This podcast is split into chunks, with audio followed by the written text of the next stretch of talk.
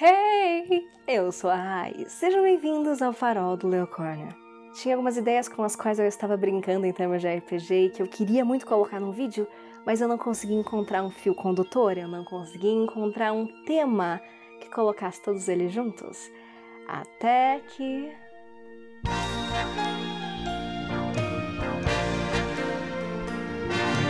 Sim, Cats. Esse é um vídeo sobre como Cats pode tornar RPG melhor, tanto para o jogador quanto para o mestre. Então preparem os seus bigodes e miados e sejam bem-vindos ao Jellicle Ball.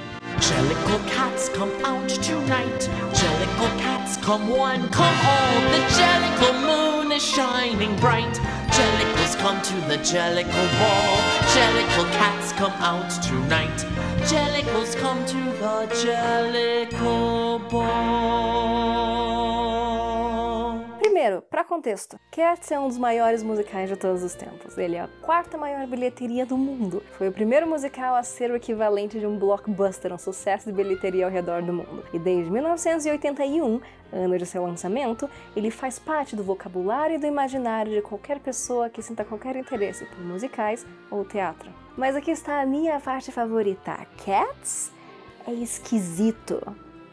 Essa é a história. Uma vez por ano, um grupo de gatos, os Jellicle Cats, se reúnem para voluntariar uns aos outros para serem a escolha Jellicle.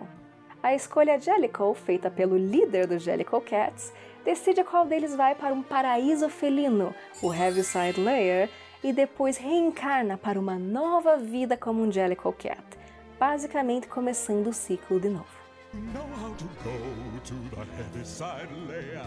Então, em uma noite especial, eles convidam seu líder para escolher um entre eles para ir para o paraíso e depois reencarnar novamente. Tudo certo até aqui? Tudo high. Mas e o RPG? Ah, sim. Vamos falar sobre o RPG. Como eu comentei, esse grande evento, a noite do baile de Jellicle, funciona da seguinte forma. Os gatos voluntariam uns aos outros para serem escolhidos. E eles o fazem, obviamente, em forma de canção. Christopher Jones is not skin and bone.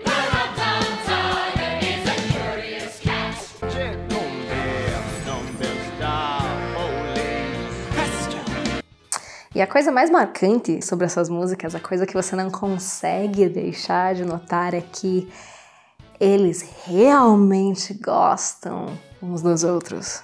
Cada vez que um gato novo aparece, todos os outros ficam extremamente felizes dele estar lá. Todas as músicas são apreciativas. E até mesmo coisas que seriam censuráveis são colocadas nas músicas como se fossem adoráveis. E agora eu quero que vocês parem Every time. You can't light speed skip the Falcon. Actually, All turns right, out guys, you we can. just landed, okay? e imaginem um grupo Oh no, what Cheers is? I finally found my family, don't que realmente aprecia e admira uns aos outros. Que o foco da história não é uma briga obrigatória entre os membros e o conflito entre esses personagens.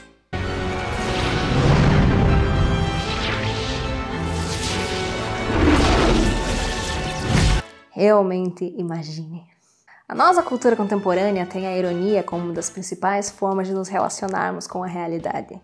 Nós nos acostumamos a fazer piada daquilo que nós gostamos, dos nossos amigos, da nossa família, dos nossos companheiros, a sermos cáusticos e sardônicos com tudo e com todos. Tanto que o filme de 2019 não mantém essa característica de apreciação irrestrita entre os gatos. Ele é muito mais parecido com uma competição, um reality show, algo que esteja bem mais próximo da nossa realidade. Mas ter um grupo de pessoas que realmente aprecia, ama e admira umas às outras é verdadeiramente enternecedor.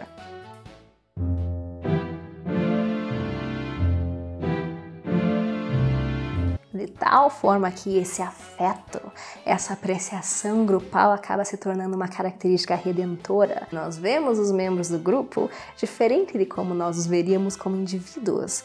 Nós damos a eles o benefício de pertencerem a esse grupo que gosta tanto uns dos outros. E assim, perdoamos muitas das suas falhas, como membros do grupo perdoariam. Esse amor que o grupo tem por todos os seus membros acaba se tornando uma característica redentora até do pior entre eles. E o que, que isso tem a ver com RPG?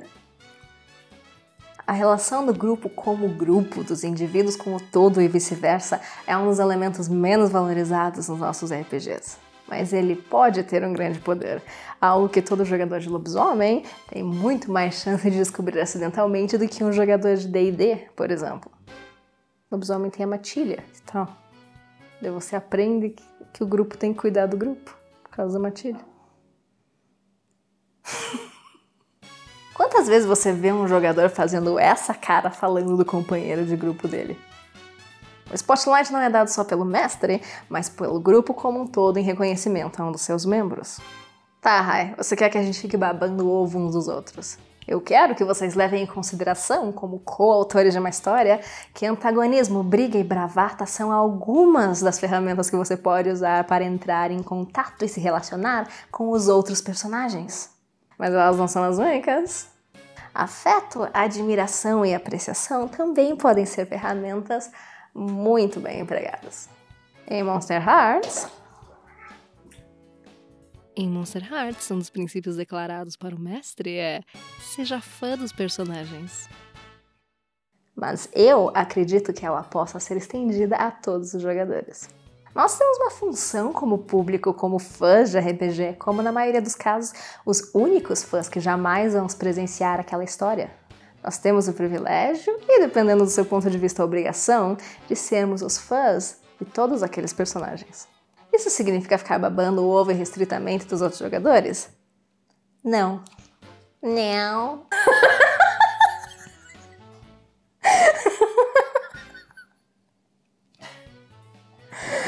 Não sai do personagem. ai. Isso significa que eu sugiro ir além dos lugares comuns do nosso momento histórico e ousar criar histórias mais aspiracionais. Estender aos personagens dos outros jogadores o seu afeto em on e em off. E fazer parte de um grupo que tem essas premissas pode ser uma experiência inesquecível para você e para a sua mesa. E sabe o que mais? Funciona muito bem como uma estratégia para dar dimensão a antagonistas também. Se os seus vilões são vilões horríveis, pessoas ou criaturas monstruosas, mas que realmente, realmente amam uns aos outros, que impacto isso tem quando um dos PCs mata um deles? The rum tum is a terrible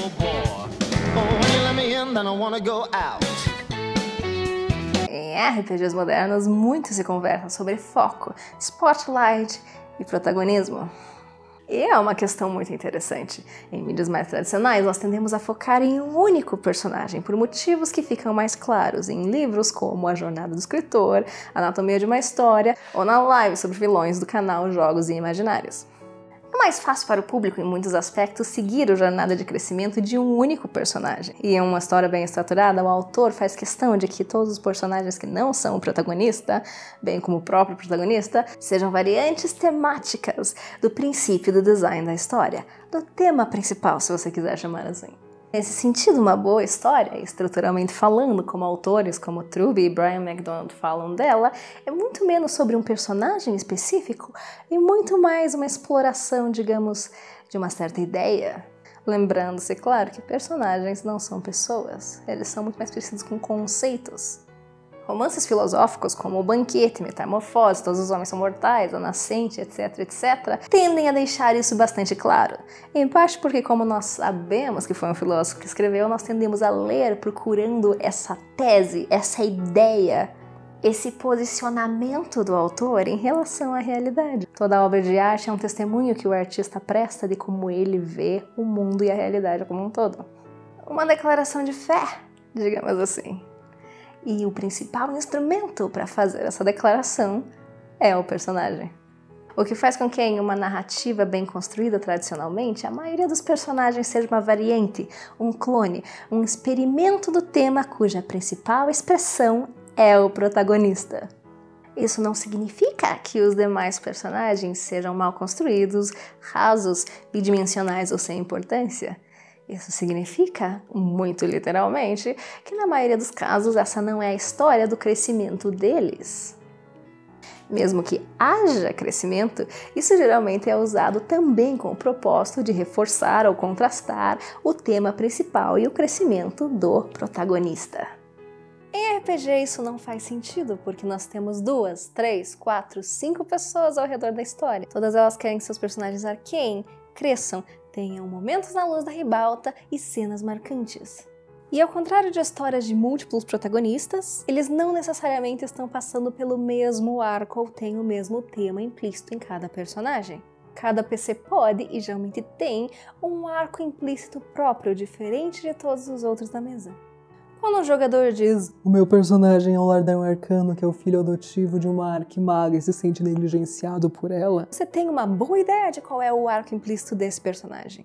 E ele é um arco diferente de quando uma outra jogadora diz: A minha personagem é uma Shugenja, uma conjuradora arcana que lida com espíritos do clã da traição, que é apaixonada pelo seu primo que quer se tornar imperador e dominar o mundo. E ainda assim, em uma campanha de RPG, a maioria dos jogadores aprecia se houver pelo menos uma tentativa de incluir particularidades dos seus personagens na história. Para muitos jogadores, especialmente aqueles que têm sistemas e mesas mais tradicionais, o background do seu personagem é a única oportunidade que eles têm de incluir um elemento narrativo na história. E diante de um background super bem construído, cheio de ganchos narrativos interessantes e de elementos que você pode usar na história, a maioria dos mestres faz a coisa óbvia. Ignora tudo 90% do tempo da campanha. Aí, do nada, ou quando a indignação do jogador atinge massa crítica, subitamente nós temos os elementos enfiados dentro da história. Nós temos uma sessão, um arco, uma campanha dedicada àquele personagem e o seu background. E os outros personagens têm a incrível oportunidade de serem coro grego e ficarem assistindo e torcendo, enquanto o personagem escolhido tem toda a história e provavelmente toda a mecânica do jogo voltadas ao seu personagem. Em Cats, o spotlight é dividido na maioria das músicas. Um gato canta sobre o outro, enquanto o outro gato em questão dança.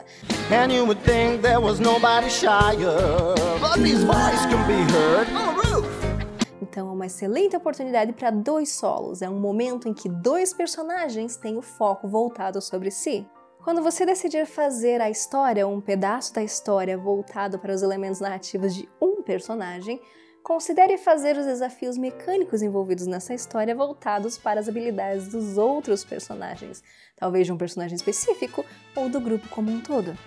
A história é sobre um, mas ele precisa do resto do grupo para ser bem sucedido.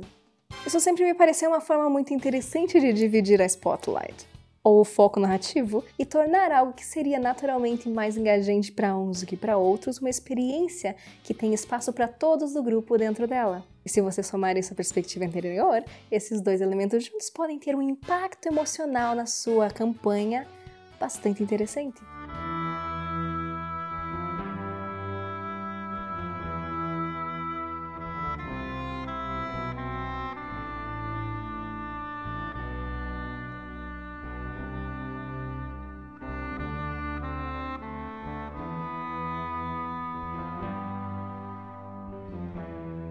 Ok, então Cats, uma das maiores peças musicais feitas de todos os tempos, conseguiu uma adaptação para o cinema. Yay! Para profunda alegria e diversão de todas as pessoas que puderam estraçalhá-lo e destruí-lo para sua satisfação pessoal e lucro. Aqui, nessa plataforma, YouTube principalmente. E eles estão certos, sabe? Cats 2019 é uma desgraça. E é uma desgraça porque as pessoas que o adaptaram não entendiam o que elas estavam adaptando. E a principal coisa que essas pessoas não entendiam durante seu processo de adaptação é que por trás do caos aparente de Cats existe uma estrutura. Uma estrutura, por definição, é uma base, ela é o esqueleto, a sustentação, o framework. É aquilo em cima do que você constrói.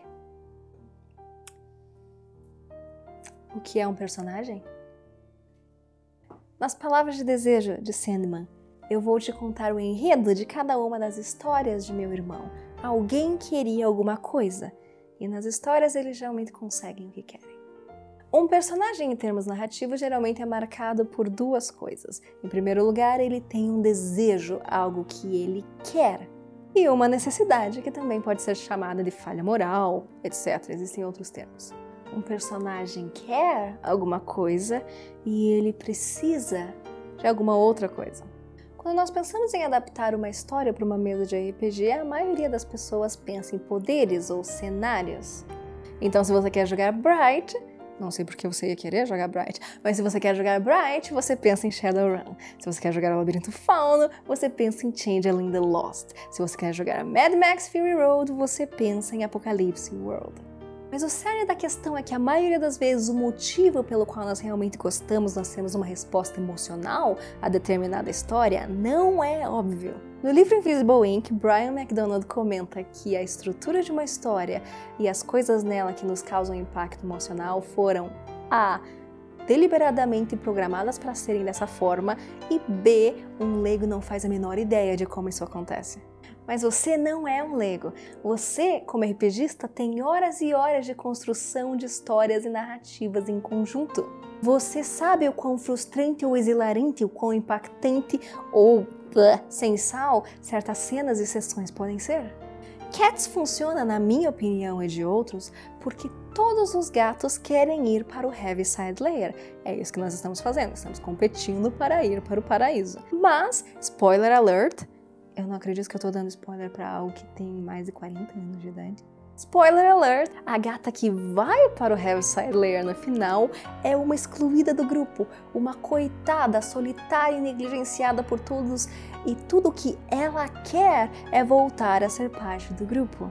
Essa gata não quer expressamente ir para o Heaviside Layer. O que ela quer, de novo, é ser parte do grupo, ser aceita de volta. E Cats funciona emocionalmente porque, ao final, depois de nós termos visto vários gatos cantando sobre quanto seus amigos são maravilhosos, quando ela chega e canta sozinha sobre como ela sente falta de ter pessoas que gostem dela, seu coração quebra.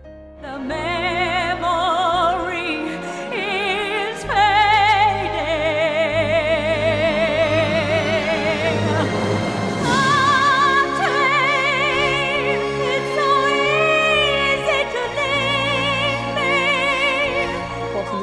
pessoalmente, eu assisti Cats ao vivo e no momento em que essa gata estava cantando, eu tive uma das experiências mais impactantes da minha vida e depois que ela parou de cantar que eu percebi que eu estava encharcada de lágrimas. Funciona porque a estrutura foi construída para isso. E essa estrutura que funcionou para fazer um dos maiores musicais de todos os tempos pode muito bem ser adaptada para o RPG. Mas como? Presto!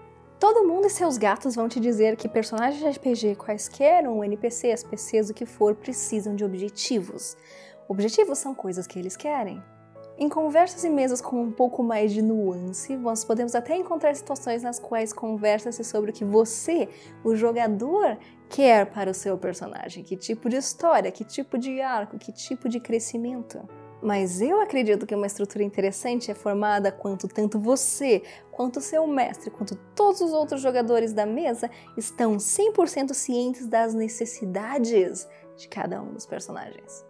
Sim, ele quer recuperar o reino dos antepassados dele, mas o que ele precisa é entender que um líder sabe que vale a pena meter o seu exército dentro de um vulcão para tentar resgatar a pessoa que quase se sacrificou para salvar o mundo. For Frodo. O personagem quer encontrar o seu lugar no mundo, mas ele precisa entender que você encontra o seu lugar no mundo amando coisas que existem no mundo. A life without Meg, even an immortal life, would be. E essa ideia, essa estrutura, essa técnica não implica que os seus personagens vão conseguir alcançar as suas necessidades e satisfazê-las. Grandes tragédias são justamente sobre como personagens nunca conseguem ou muitas vezes nem percebem aquilo que eles realmente precisam para crescer. Mas, do ponto de vista de catarse narrativa, essa ideia de que todos estão cientes das necessidades dos personagens geram interações entre os membros da mesa muito interessantes. Essas necessidades podem mudar, claro. E do ponto de vista de jogo, é um elemento a mais de complexidade para se levar em consideração, para dar valor ao jogo e às dificuldades envolvidas nele. Eu assisti uma resenha de 6 horas de Tokimeki Memorial, que é um jogo de namorar menininhas japonesas, que explora em profundidade a gamificação de relações sociais, que é muito melhor que muita série do Netflix e que deixa patentemente claro o quanto de espaço há para se explorar essas dinâmicas em jogos. E essa ideia de querer e necessidade, conhecida por todos no grupo, é uma das estruturas que você pode adaptar para dentro do seu RPG de outras mídias. Você pode pesquisar outras estruturas, você pode inventar outras estruturas, pode adaptar outras estruturas. Seja um pouquinho um game designer. Cats era um musical no qual ninguém, absolutamente ninguém acreditava. O seu criador, Andrew Lloyd Webber, que já havia criado musicais muito bem-sucedidos, quase faliu colocando Cats no teatro. E deu certo. Centenas de milhares de pessoas compraram o sonho dele, se apaixonaram por Cats, contra a crítica, contra o bom senso, contra tudo que tinha para esse show dar errado. Cats era ridicularizado pela crítica na época. Você gostar de Cats era um absurdo. tipo ser RPGista nos anos 90. Então, meu amigo Jellicle, se você precisa levar uma memória desse nosso Jellicle Ball, eu gostaria que você se lembrasse que ousar fazer algo em que você acredita sempre vale a pena. Quase sempre. Tem ideias que não, não. Na maioria das vezes, quando você não está trancando pessoas em porões, ousar fazer o que você acredita, de forma geral, vale muito a pena.